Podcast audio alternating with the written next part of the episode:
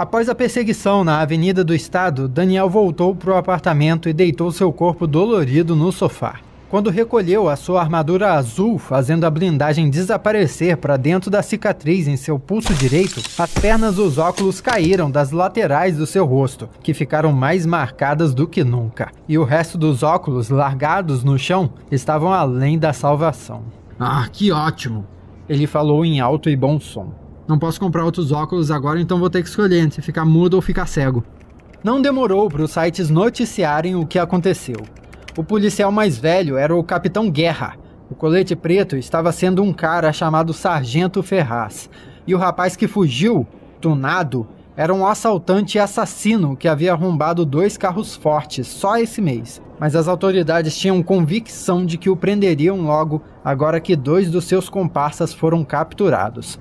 Na notícia, não houve nenhuma menção ao Daniel ou ao papel que desempenhou. Talvez ele devesse ter esperado a imprensa chegar lá mas mencionaram sim que a Vanguarda 1 não teve nenhum envolvimento na operação, apesar de terem um contrato de colaboração com a polícia. Onde estava a Vanguarda 1? A porta do apartamento se abriu. Uma figura amigável entrou por ela, carregando uma sacola de supermercado. Era o Gui, um amigo de muito tempo, dono daquele apartamento e daquele sofá. Dan, não esperava te encontrar aqui, cara. Vai me dizer que você estava envolvido naquela confusão na Avenida do Estado, porque é meio perto daqui. Então, sim, mas eu já voltei, foi meio um fracasso, na verdade. Ah, tá, mas a Vanguarda 1 tava lá? Você conheceu os seus ídolos, pelo menos? Que ídolos o quê? Não exagera. E pô, nenhum deles apareceu. Tá parecendo que os meus planos de entrar para a equipe estão ficando cada vez mais longes, então pelo jeito eu vou ter que ficar morando aqui no seu sofá para sempre. Os dois deram umas boas risadas. Gui ofereceu um chá orgânico enlatado, que era o único tipo de coisa que ele parecia tomar ultimamente, e conversaram sobre o evento da Vanguarda 1 que estava acontecendo na Expo Center Norte. Um evento muito caro para o Daniel participar, e por mais que poucos membros da equipe estivessem de fato lá, isso talvez já poderia explicar um pouco a ausência deles na ação da polícia. Eu tô pensando até que talvez tenha sido até bom que eles não apareceram, sabia? Daniel falou em certo momento. Senão eles me veriam passando vergonha. Cara, eu escorreguei do carro como se estivesse segurando um sabonete e depois o tal tunado fugiu.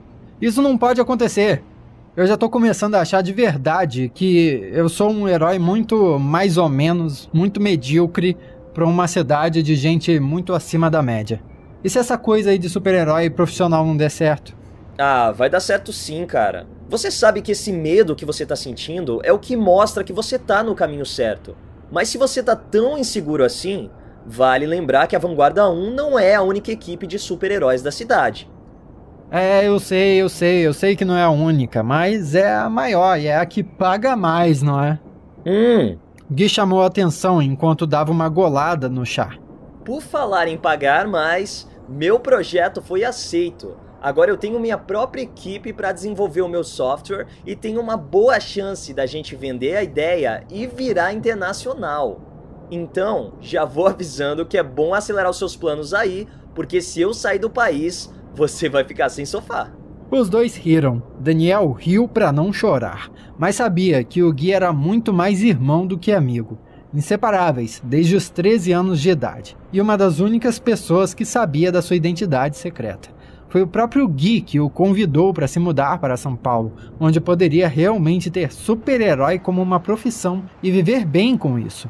Mas muito tempo se passou desde que eles se conheceram e de lá para cá, Daniel pouco avançou na vida, enquanto o Gui estava a um passo de se tornar o líder de alguma coisa importante na tecnologia. Não era à toa que o visual dele estava se parecendo tanto com Jesse Eisenberg no filme A Rede Social. No dia seguinte, o Daniel teve de novo uma rotina entediante na loja de informática onde trabalhava.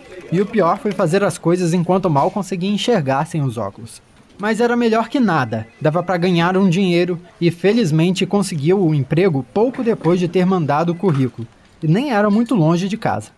O dono da loja, seu Paulo, era um boçal que aparecia todo fim do dia para raspar o dinheiro do caixa, mas pelo menos isso era sinal que o expediente acabou. No metrô, a caminho de casa, Daniel pegou o celular e depois de responder as mensagens de sua mãe dizendo que sentia saudades, abriu seu perfil no Twitter profissional e leu as mensagens privadas. Um perfil de anime perguntando se ele tinha poderes de verdade, uma equipe totalmente aleatória e anônima o convidando a fazer parte, uma garota mandando mensagem religiosa e finalmente um homem falando sobre uma operação e que o haviam encontrado. Foi só quando abriu o perfil desse homem que Daniel entendeu. Aquele era o policial, o Sargento Ferraz, o colete preto da noite anterior. É legal da parte dele fazer isso? Pensou. Provavelmente não era. Daniel não fazia parte de nenhuma super equipe registrada. Não tinha nenhum contrato com as forças de segurança pública. Então, não deveria ser chamado. Mas pelo jeito, o colete preto estava de saco cheio de esperar pela vanguarda 1. E, mesmo sendo ilegal, a polícia contava com a ajuda dele.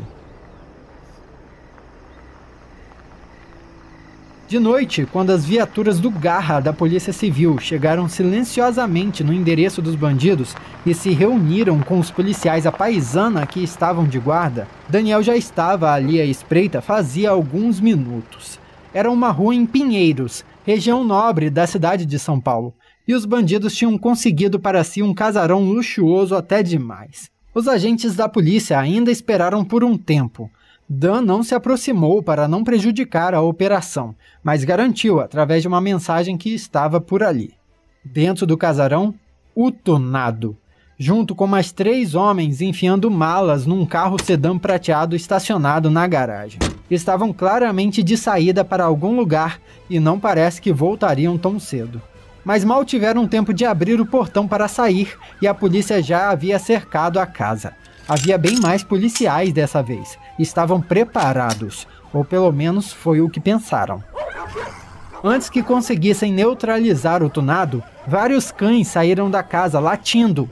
Um dos bandidos pegou fogo instantaneamente e criou uma labareda para cima de vários policiais que correram em gritos e chamas. E os que sobraram foram atacados por todos aqueles cães que aparentemente obedeciam aos comandos de outro dos criminosos. E contra ele, até o colete preto tinha dificuldades. Apesar de invulnerável, o colete não era absurdamente forte e não conseguia superar a onda de cães raivosos. Daniel correu ao resgate precisava neutralizar o controlador de cães, abrindo espaço para o colete preto enfrentar o tunado para em seguida derrotar o piromaníaco a quem estava chamando mentalmente de Zé Foguinho. Assim eles venceriam. Cabum! Daniel desceu como um raio, um arcanjo azul que desceu do céu para salvar a operação. Com uma porrada, atirou o comandante dos cachorros através de uma das janelas belíssimas da casa. Os cães imediatamente se acalmaram. Quem é você? O cão mandante?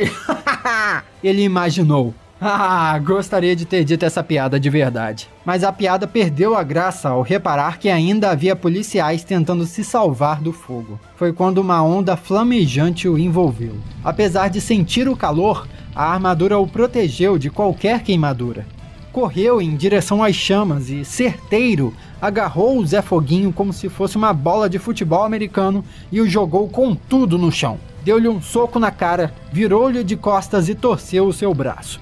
Zé Foguinho não apagava por nada. Continuava aceso ali como um palito de fósforo, queimando as próprias roupas, mas não importava. Por um breve momento, tudo parecia sob controle. Até que, abruptamente, Daniel sentiu um choque na cabeça e caiu com força no gramado da casa. Zé Foguinho levantou e se afastou, e Daniel teve a infelicidade de vislumbrar o quarto bandido, aquele que havia esquecido.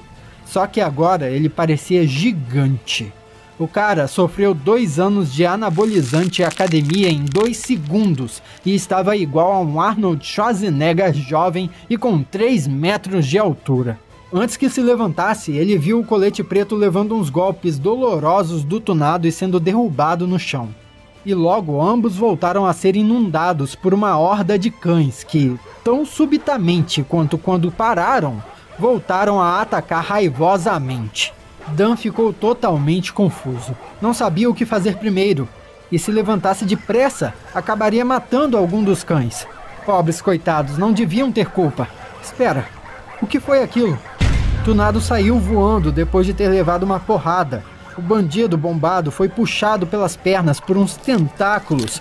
Os cães foram jogados em todas as direções e Daniel poderia jurar que viu um relâmpago amarelo. Esse é o momento que eu esperava, ele pensou. É a Vanguarda 1. Dessa vez vai dar tudo certo.